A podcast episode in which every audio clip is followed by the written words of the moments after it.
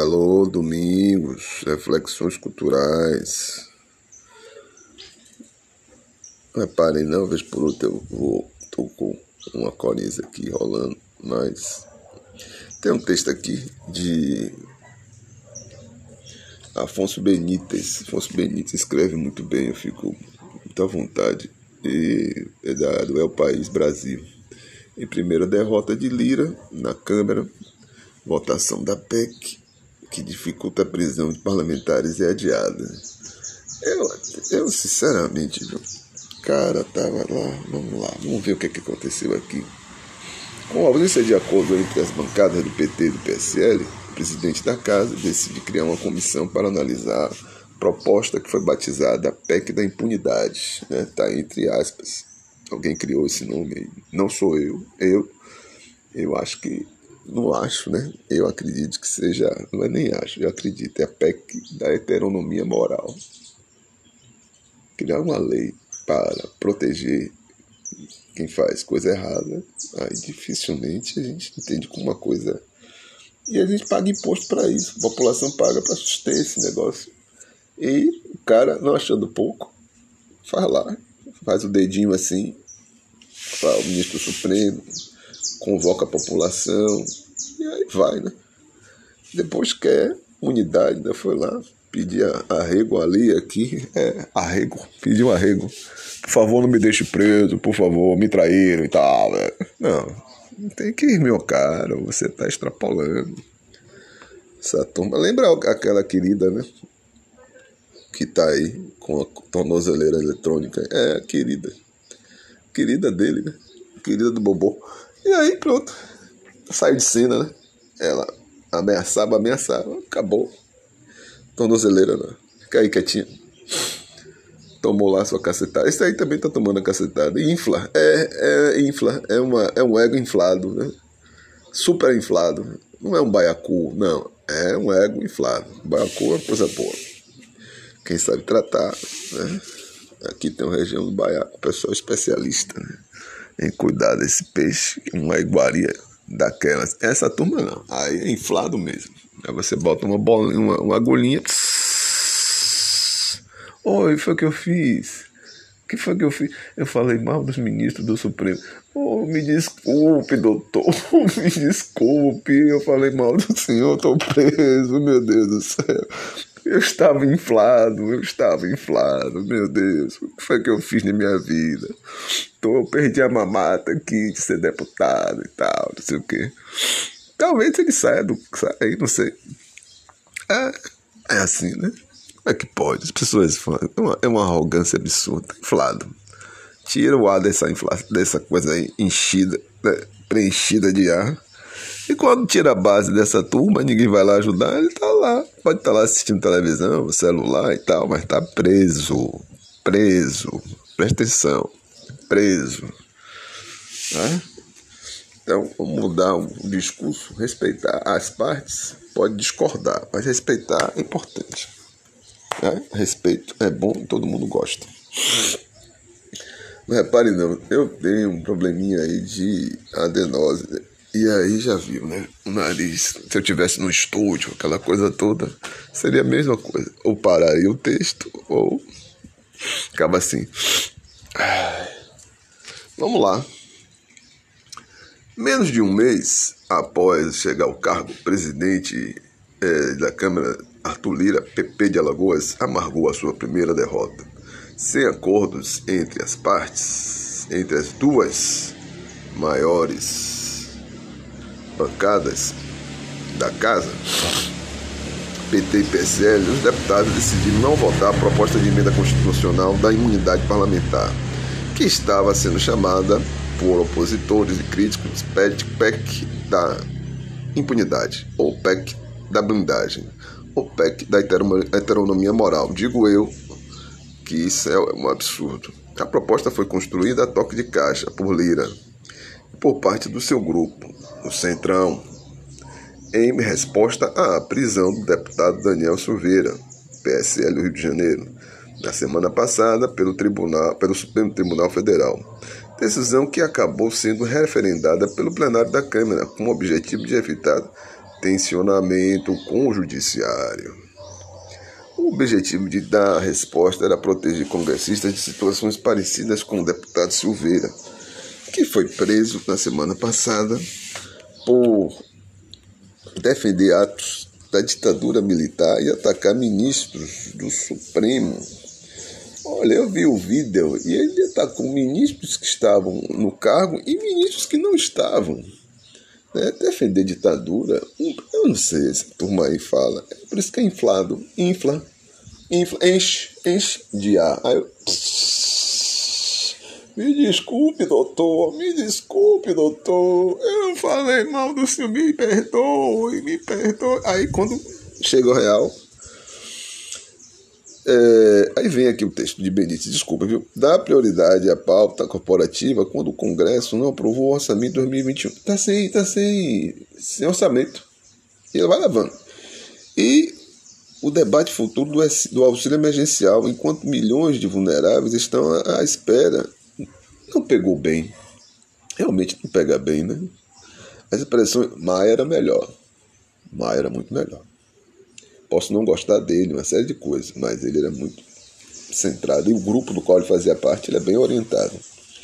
As pressões pela rejeição vieram de várias frentes na, nas redes sociais de entidades que monitoram os poderes do próprio STF e dos senadores que disseram, de, de, disseram que, de maneira como estava elaborada, a PEC não seria aprovada no Senado. Lira calculou mal o impacto da, da, da reação. O novo presidente da Câmara determinou a criação de uma comissão especial para analisar a matéria o que é, é usual quando se trata de proposta de emenda constitucional. Diante da derrota pessoal, o presidente da, da Câmara reagiu. Esta casa não consegue consenso na alteração de um artigo, nem de um código. Sinto muita tristeza. Não trago essa situação para mim, mas trago para todos nós, disse ao anunciar a desistência de votar no caso no plenário na sexta-feira. Conforme o parlamentar, a a, ao voltar a votarem a manutenção de Silveira na semana passada, havia um acordo com a maioria das bancadas para aprovarem essa alteração constitucional com brevidade. E, de acordo com ele, o acordo foi quebrado. Rapaz, essa coisa de quebrar, aí quebra tudo. Ele tem que lembrar que recentemente quebraram Maia. Ele vem, ele é produto de uma, uma desistência dessa no meio do caminho. 16 é o número da quebrança, né? Vamos lá. Lira confiava na aprovação, estava confiante, olha lá. A, é, a, segurança de Lira tinha tinha sua aprovação, a segurança que Lira tinha sua aprovação era tamanha que ele nem tinha se programado para ficar em Brasília nessa sexta-feira. De última hora, quando notou a derrota era iminente decidiu cancelar uma viagem que faria a São Paulo para se encontrar com empresários e ficou na capital para presidir a sessão e tentar costurar os acordos. Em vão, vários dos deputados que aqui falaram não trataram do mérito da matéria, mas da forma da sua tramitação, ressaltou Lira.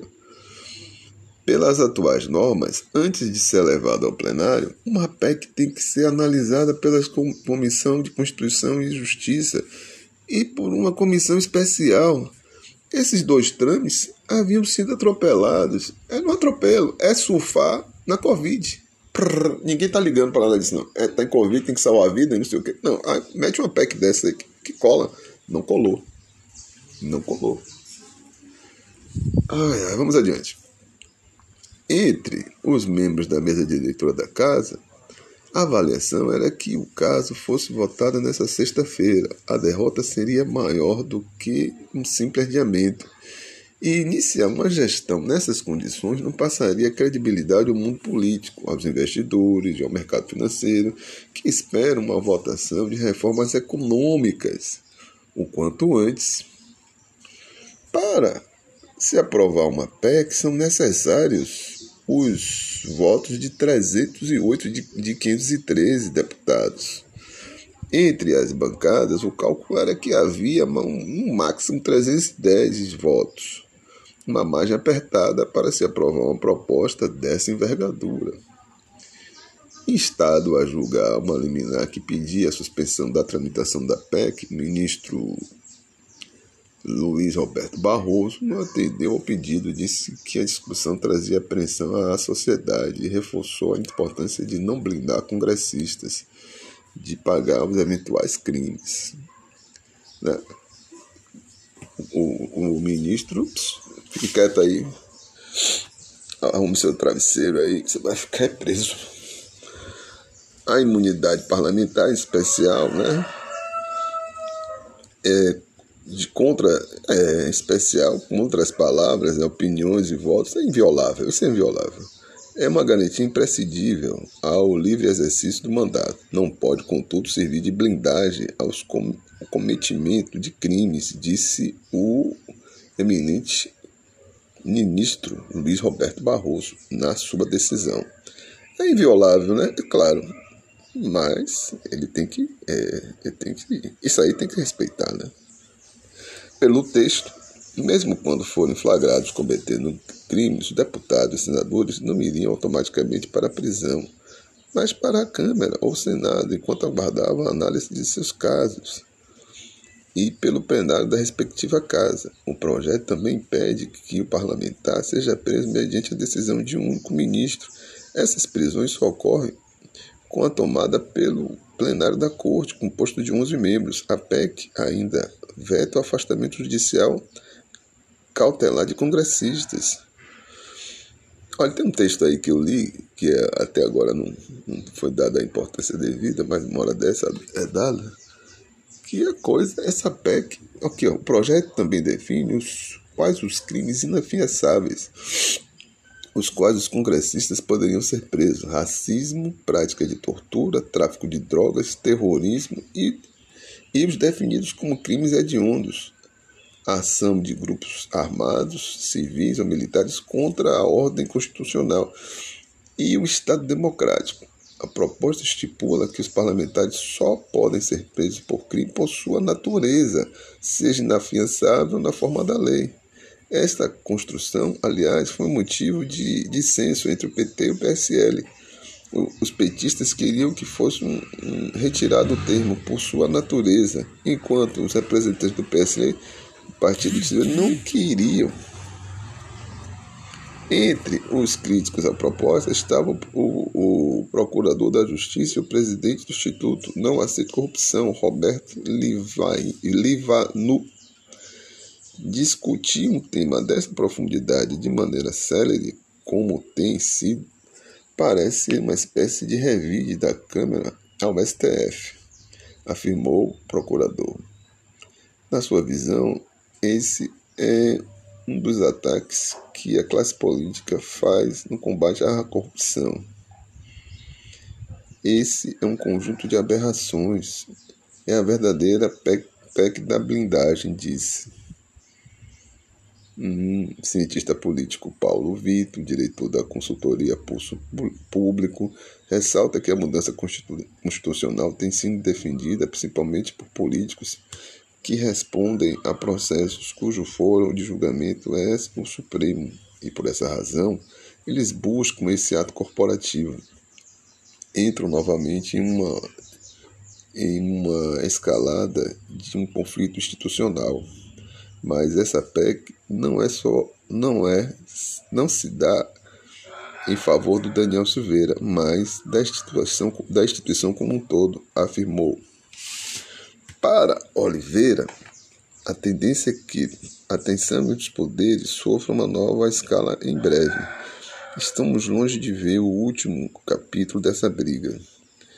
É um jogo com muitas rodadas. Acredito que ainda haverá muita cotovelada entre o judiciário e o legislativo, disse o cientista político. Vamos lá, eu vou fazer a propaganda aqui. Apoie a produção de notícias como esta. Assine o El País por 30 dias por um dólar. Aproveitando a deixa, né? Eu também aceito umas, é, um dinheirinho aí em dólar é 99 centavos, 49 centavos e 99 centavos de dólar. Né? Eu aceito também. Né? O, o país aceita, como é. E eu também aceito. Eu negócio aqui. Vamos ver aqui mais adiante. É, tem uma propaganda aqui, opa. Agora fazendo a minha. Eu aceito um dinheirinho aí, porque. Bom, né? Dinheiro faz bem, né? Faz mal não. Dinheiro honesto. Dinheiro honesto. Aqui já é outra coisa, né? Eu não vou nem entrar nesse aqui. Né? Eu vou entrar, deixa eu ver. Uh, é, eu vou ficar por aqui. Depois a gente continua.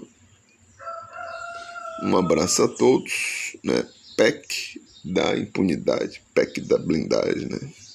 Um abraço, domingos, reflexões culturais.